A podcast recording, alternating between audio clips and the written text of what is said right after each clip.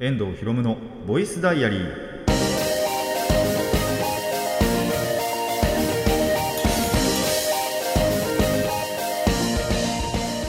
ラジオの前の皆さんこんにちは。遠藤博夢のボイスダイアリー。パーソナリティの遠藤博夢です。タイトルを直訳すると声の日記。僕の身の回りで起きたことを話したり時に何かしらの紹介をする雑談系の番組です。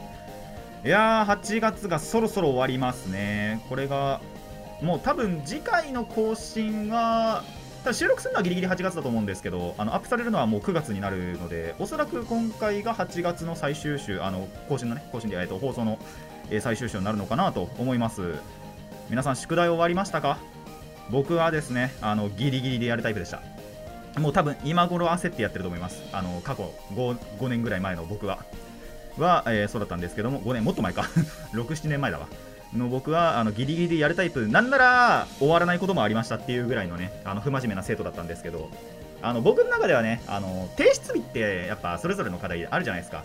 でそれがまあ始業式の日っていうこともあればあの授業始業式始まって次の授業の時みたいな時もあるんでそれまでに間に合えばいいかなって思ったらまあ間に合わないこともあったと いうような不真面目な生徒だったんですけどもただテレビ見てるとテレビまあ主にクイズ番組なんですけどそこの例えばそのアンケートクイズみたいな感じでそのこれの割合は何パーセントだったでしょうみたいなで近日クイズをやるんですけどそれ見てると結構最近の子って早めに終わらせるらしいですね。早めっていうかまあなんか計画的に進めるというからしくってあの僕らの頃そんなやつほとんどいなかったろって思ったんですけどまあ言うても半分いたら違法かなって思ってたんですけどなんかやっぱ結構今の子って逆に9割方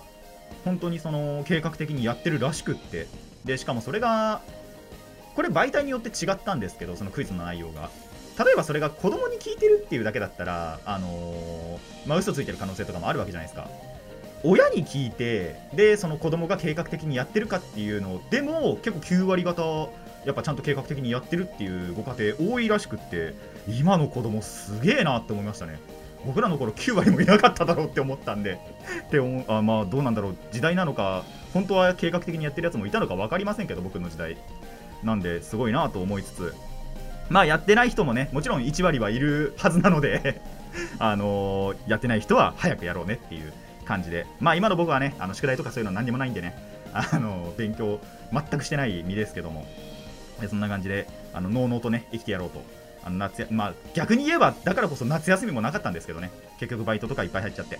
ていう感じの、えー夏でしたが。ただね結局これからもなんか9月以降も暑くなるらしいので分かりませんけども。実際にねその日にならないと。分かんないんですけど暑くなるそうなので、まあ、引き続きねあのー暑さ対策、熱中症対策なんかは、えーしていただけたらと、もう。9月以降でも多分熱中症対策もしかしたら必要になるかもしれないんで、えーぜひぜひあの気をつけて過ごしてください。ということで、今回も始めていこうと思います。遠藤ひろむのボイスダイアリー、今回はこんな1ページです。遠藤ひろむのボイス!ボイスダイアリー改めましてこんにちは。遠藤ひろむです。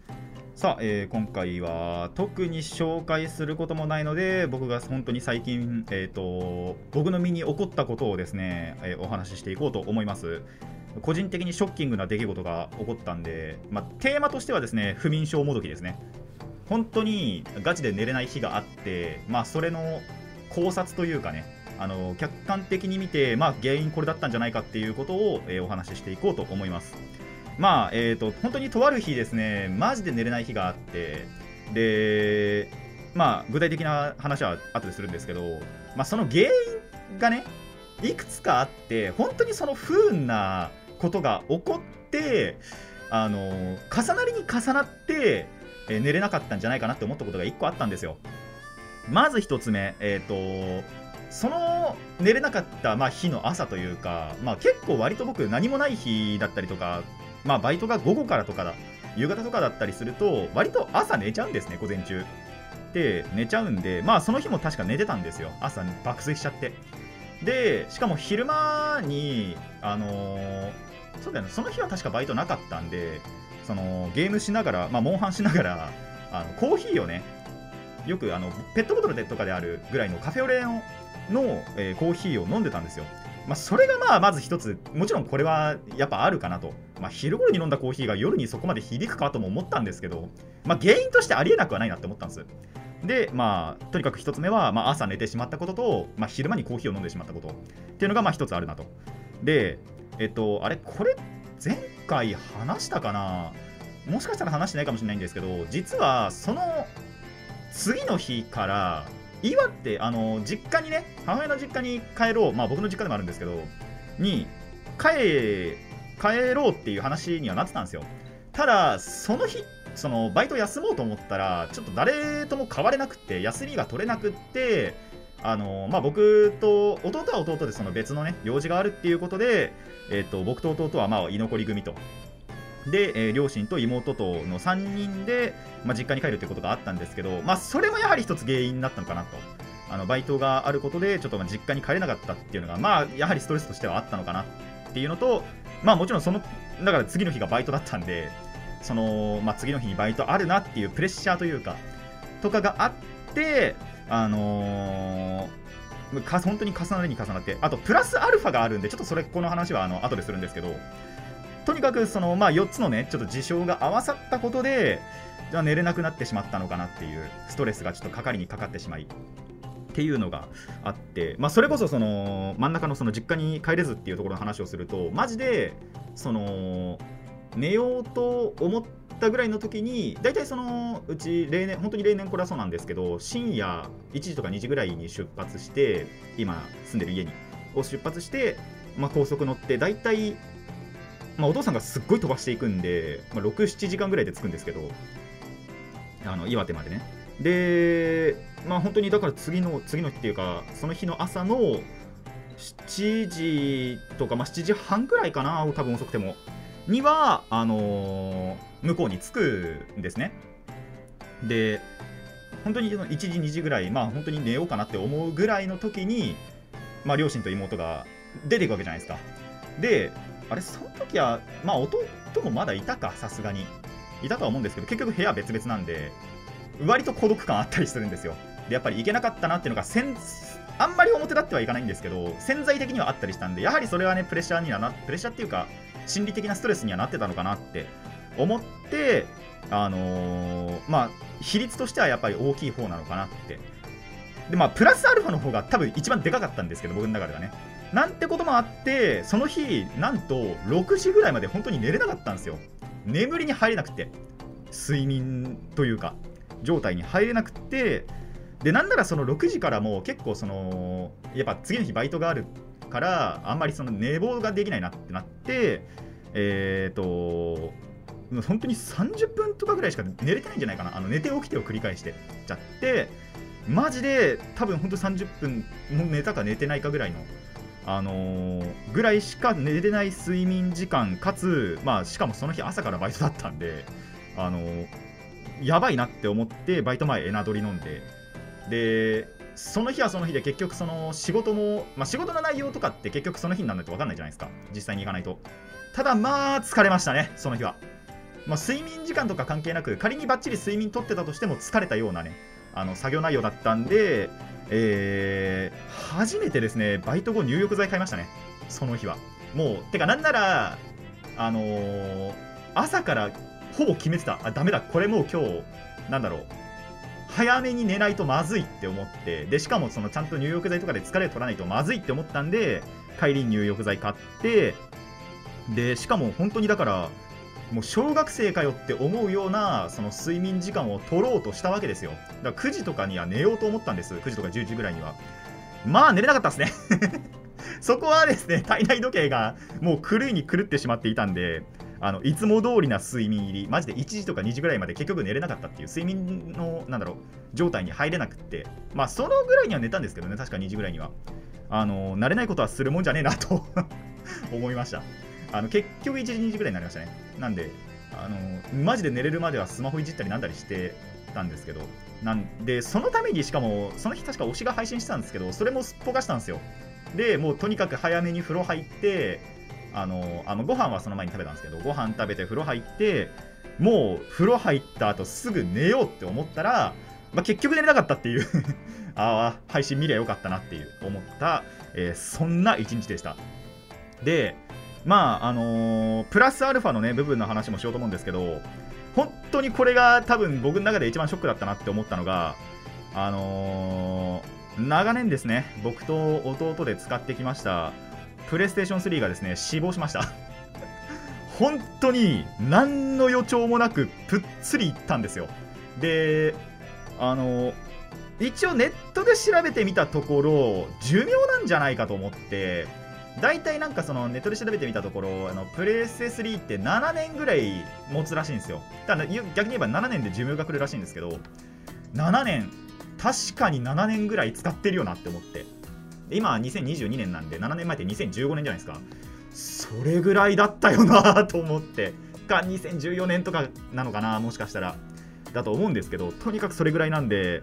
あー寿命かとなりましたね。ただ一応あのーまあこれとかもねあの原因ではないかなって思ったのが埃とかもすごかったんですよ。あの排気口っていうのかな？がもうすっごい埃だらけで。とんでもないぐらい埃かぶってたんでまあなんだろう。雑に扱ったりとかはしないんですけど逆に言えばその全く動かさないんですよ。で掃除もしないですし。なんで埃すごい溜まっちゃってて。でそれを結構だから本当にそれに気づいたのがやっぱその日だったんですね。眠れなくなったその日だったんですよ。でえっ、と爪楊枝とかであのとりあえず埃とかも取ってみて。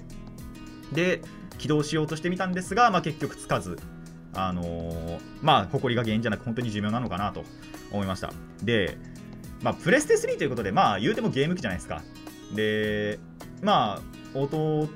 とかがガンダムやってたりとか、まあ、僕もやってましたけど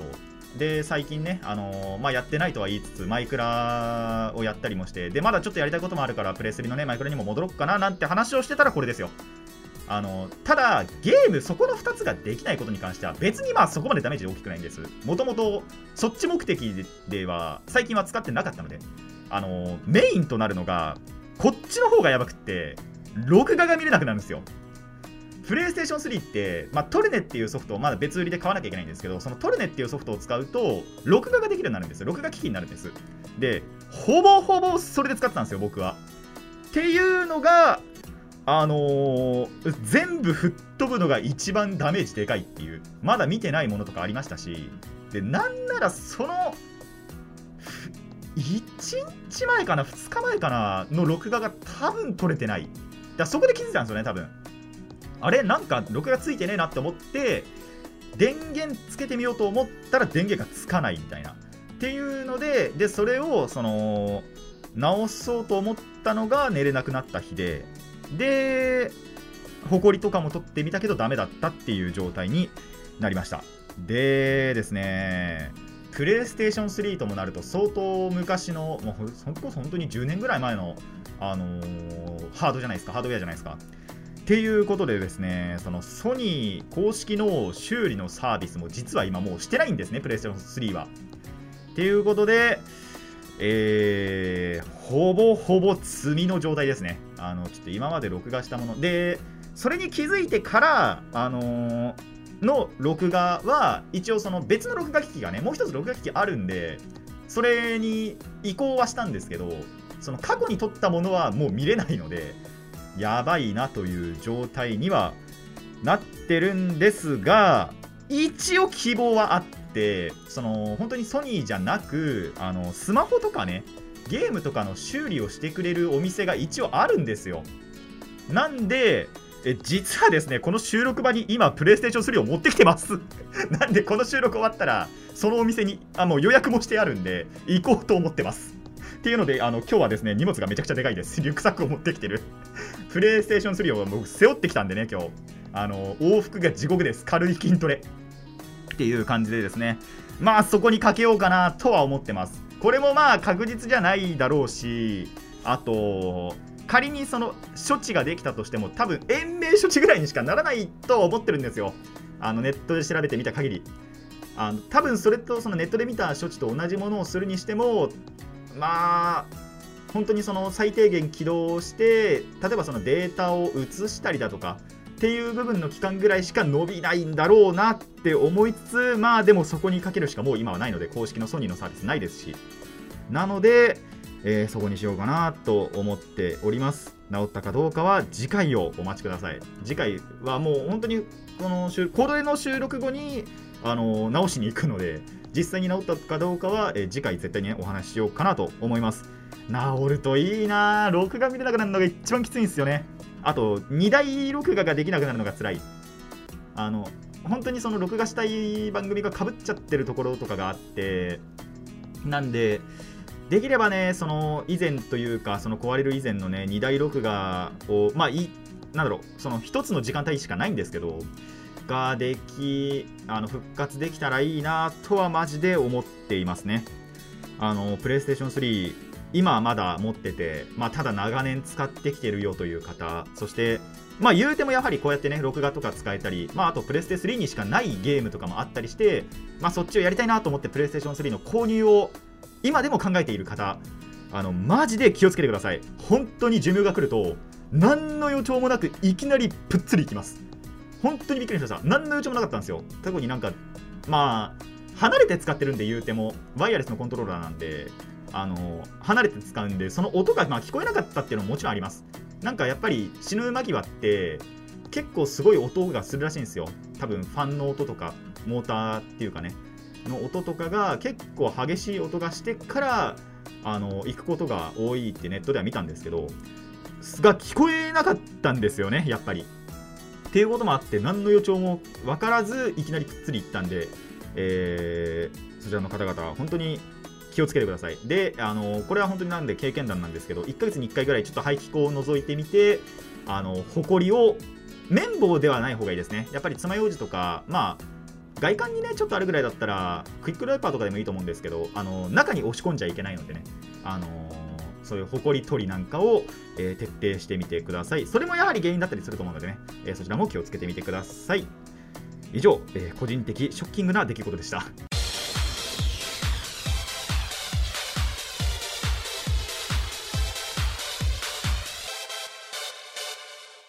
遠藤ひろむのボイスダイアリー。後半はモンハンの話でもしようかな。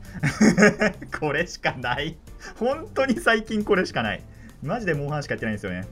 あの録画が見れなくなったっていうのはねでも結局録画なんだろう。見たい時に見るんであの見ない時って本当に見ないんですよ。じゃあ見ない時何するかってモンハンしかしてないんですよ。っていうことでねモンハンの話しかできないわけなんですけど一応やっぱりそのアイスボーンあのちゃんとちょいちょい進んではいます。マスターランクねすごい前回難しくってねもうほぼほぼ積みだっていう話をしたんですけどなんとかなんとかマジでゴリ押しをしてあのーまあワールドっていうかモンハンまあ、今回のこのワールドにはですね、えっと、フリークエストと、まあ、任務とあとまあ調査クエストと、まあ、大きく分けてこの3つがあるんですよ。あとまあ他にもイベントとかはねあったりするんですけどイベントクエストみたいな、まあ、あったりするんですけどまあなんだろう進行に関わる中では一応この3つ。イベントはやっぱりその関わらないなんだろう寄り道なところだったりするんで。だじゃないその進行に割と関わるところでは任務フリークエスト調査クエストってあるんですね。で任務をやるとえっ、とまあ次のなんだろう章が解放されるというかまた次のステップに進める。フリークエストはその名の通りえっ、と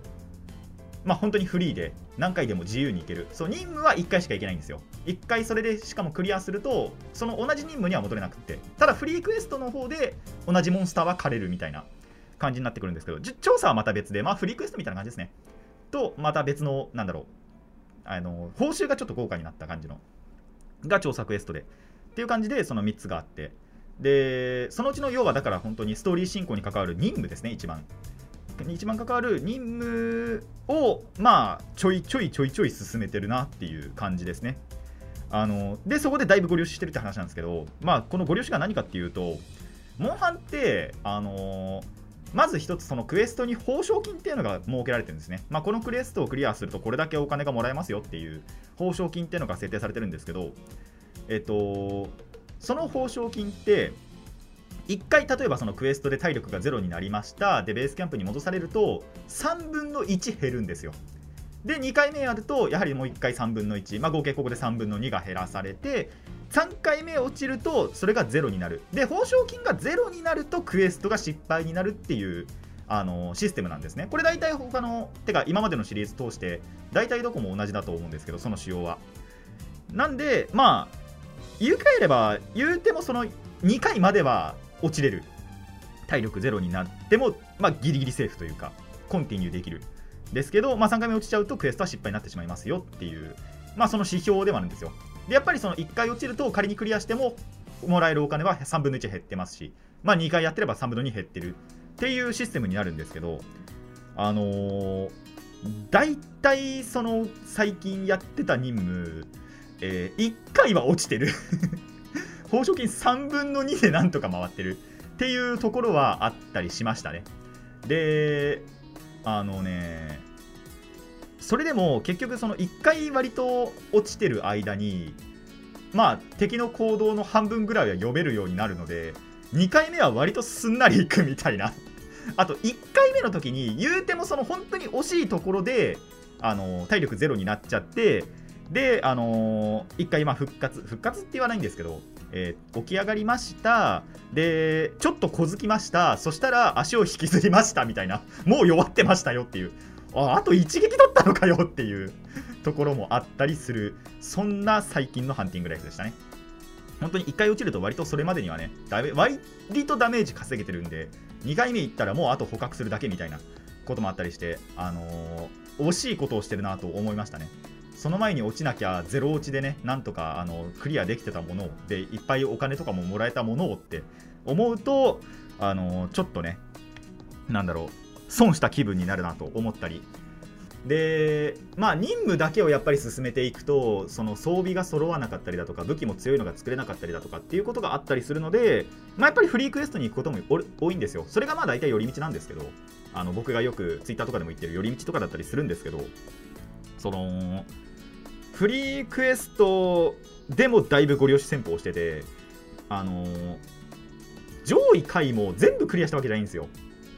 ま、ほとんどやってなくって上位回。で上位それこそ上位回の方がほとんどそのフリークエストまあ回ってるものはもちろん回ってるんですけどほとんど回らないでえっ、と任務を割と優先してた感じだったんですね。なんで割とその上位回のクエスト残っててでお使いみたいな感じでこのクエストをやってくださいってその頼まれてクエスト増えるクエストとかもあったりするんですよ。それをやっていこうって思ってあのちょっと食わず嫌いじゃないですけども全然やってなかったクエストまあちょっとフリークエストやってみたんですね。その中で面白かったのがあのもうすでにそのマスターランクアイスボン編に行ってるのでそのマスターランクの装備を持ってるわけですよ。その装備を持って上位回行くとほとんどダメージ取らないんですね。自分に。なんであの敵の攻撃をもう受けながら肉をん？肉を立たすん？違うな。肉を切らせて骨を立つ戦法であのちょっと厄介なモンスターを狩るっていうそんなこともしてました。あのやっぱこっちが強くなっていくともとも強さ相手の強さってやっぱほぼほぼ一定なんであのー、ねちょっと蹂躙ができるというかそんなねひどいこともしながらの、えー、ハンティングライフでしたね。ただやっぱりマスターランクはマスターランクで結構やっぱ厳しくってフリークエストでも。やばくってあのー、もうこれガチで実例なんですけどもめちゃくちゃ硬くなってるやつがいたんですよ。上位回だと結構柔らかくってマジで23分ぐらいで狩れるやつが何分10分ぐらい使ったのかな。でも倒せなかったやつがいてまあもちろん最後には倒したんですけどあの全然体力が減らないというか硬かったモンスターがいて、まあ、ジュラトドスっていうのがいるんですよねワールドに。えっとまあ、姿を連想していただくとあれなんですけどまずでっかい3メートルぐらいのシーラカンスをまず想像してください。で後ろのヒレぐらいから足を生やしてください。以上です。あの、まあ、見た目通りその魚竜種って言って魚お魚さんみたいなやつなんですけどに足が生えたやつなんですけどえっと砂漠とかに出てきてで体に泥をまとわせてそれでまあ身を守ってるでただ肉食なんで結構他のやつを捕食したりもするんですよね。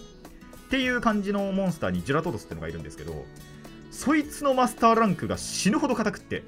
どれぐらい硬いかっていうと本当にさっきも言った通り上位回ではすごい簡単に泥が剥げたんです。攻撃当て続ければ泥ってもちろん剥げるんですよ。ただそれの泥を剥がすまでに何回切ったか分かんないっていうぐらいあの切らなきゃいけなくって。その間やっぱり泥をまとってるんで防御力ちょっと硬くってっていうのがあってマスターランクのちょっとなんだろう闇を見ましたね。そんな硬いって思いましたね。でそれこそ本当に上位回で行ってた時と同じ武器で行ってるんです。双剣って言って、まあ、二刀流のね、えー、と武器があるんですけどそれでまあ言うてもいけるやろって思ったらもちろんいけはしたんですけどあまりにも時間がかかりすぎるっていうことがあってまあびっくりしましたね。あこんな硬くなるんだっていうのは実感したんでまあこれマスターランクっていうのはねあのー、サンブレイクライズサンブレイクでも同じ仕様だと思うのであのー気をつけてください。マジであのまあ行動やっぱパターンが追加されるとかももちろんあると思いますし純粋に硬くなるっていうのもあるんで、えーそこはねこれからやる方、まあ、アイスボーンやるっていう方もこれからもねいると思いますし、まあ、今最新作にライズ、サンブレイクってあるのでそこでも、あのーやると思うんですけどいやそれのねマスターランクって本当に硬いので、えーぜひぜひこれからやる方は気をつけていただきたいなと思います。以上、えー最近のモンハン話でした。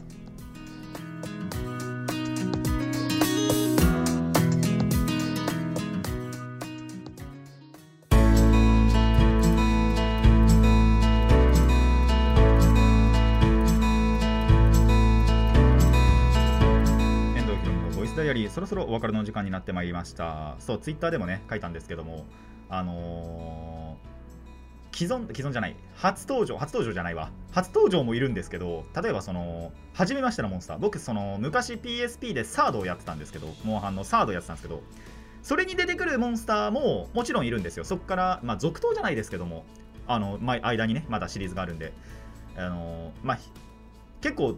言うてもそのシリーズやっぱ通して出てくるモンスターだったりとかまあお久しぶりなねモンスターまあ解雇されてるモンスターもいたりするんですけどそのシリーズによっては。ただまあサードから出てるモンスターもいたりしてまあおあお久しぶりですっつって勝ってるんですけどあのやっぱりシリーズが増えてるっていうことでモーションが増えてるんですよね。敵の行動パターンが。ってなると初めましてのその行動を見てあのーまあ被弾するわけですよ。で落ちやすくなるわけですよ。でそう初めましてのモンスターもいるわけですよやっぱり。ワールドっていうかまあえっと、サードからワールドの間にいるモンスター。からから出てるモンスター。でワールドにも続投しているっていうやつら初登場のやつらはもう行動パターンがまずわからないんですよ。なんでねあのーまあ結局被弾して落ちてしまうと。っていうのでまあ逆にもう最初の1回落ちる覚悟であの相手の行動とかどういう感じなのかなっていうのを見極めて2回目から本気出すっていうのはありなのかもしれないっていうのはあのまあ一つねハンターライフとして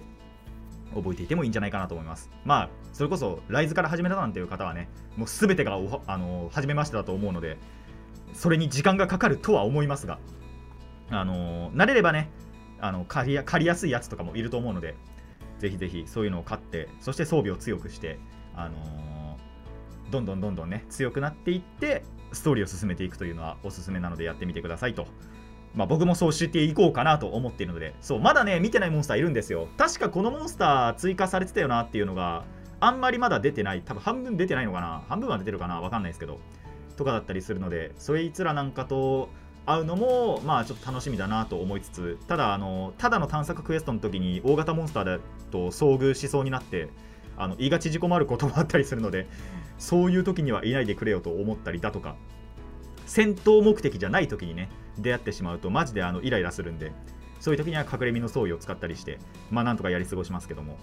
あのそういう感じでねまあ進めていこうかなと。そう任務ちょっと次の用の装備をちょうどこの前日の夜に整えられたのでまあそろそろストーリーまた進めようかななんて思っていますねなんであのまあ進めたら進めたでえっ、とあれしようかなとも思ってますしあのお話しようかなとも思ってますしあまあなければフリークエストで経験したことなんかも お話ししていこうかななんて感じですね。えーあのそうショこれは別にショッキングな出来事ってわけじゃないんですけどそう前回ねお話前回の多分最後で何もなければねイレギュラーなければ何かを紹介するんじゃないかって今週言ってたと思うんですけどそれを紹介できなかった理由が一つありまして、えー友達にドタキャンされましたと。ただそれに関しては言うてもダメージ大きくなくてまあその分あのモンハンできるし確かちょうどそのもともと見に行こうって思った日にその約束をしてから推しが配信するっていう、まあ、推しがその他のところの配信に出るっていうのを見て、あ、やべえ、約束しちゃったな、その日見れねえなとか思ってたらドタキャンになったんで、あ、やっべえ、推しの配信見ようっていう 逆に嬉しいこともあったりしたんでね、まあ、あの紹介今回できなかったんですけど、一応また別の日に約束をしたので、まあ、見次第、えーそこはレビューしていこうかなと思ってます。あの映画のレビューですので、まあ、それまでにね、見ておけば、ネタバレ、僕からのネタバレもね、ないと思いますので、えーぜひぜひ、いろんなね、映画を、やっぱ最近割と映画ハマってるんですよね。なんで、その映画も見たいなと思ってたので、えー見てからレビューしていこうかなと思っています。ぜひぜひお楽しみにしていてください。この番組ではお便りを募集しています。ラジキャスネットのメール送信フォーム、またはツイッター、そしてマシュマロまでお願いします。質問や感想、トークのリクエストなど何でも OK です。たくさんのお便りお待ちしています。さて、今回はここまでといたしましょう。遠藤ひろむのボイスダイアリー、ここまでのお相手は遠藤ひろむでした。次のページもお楽しみに。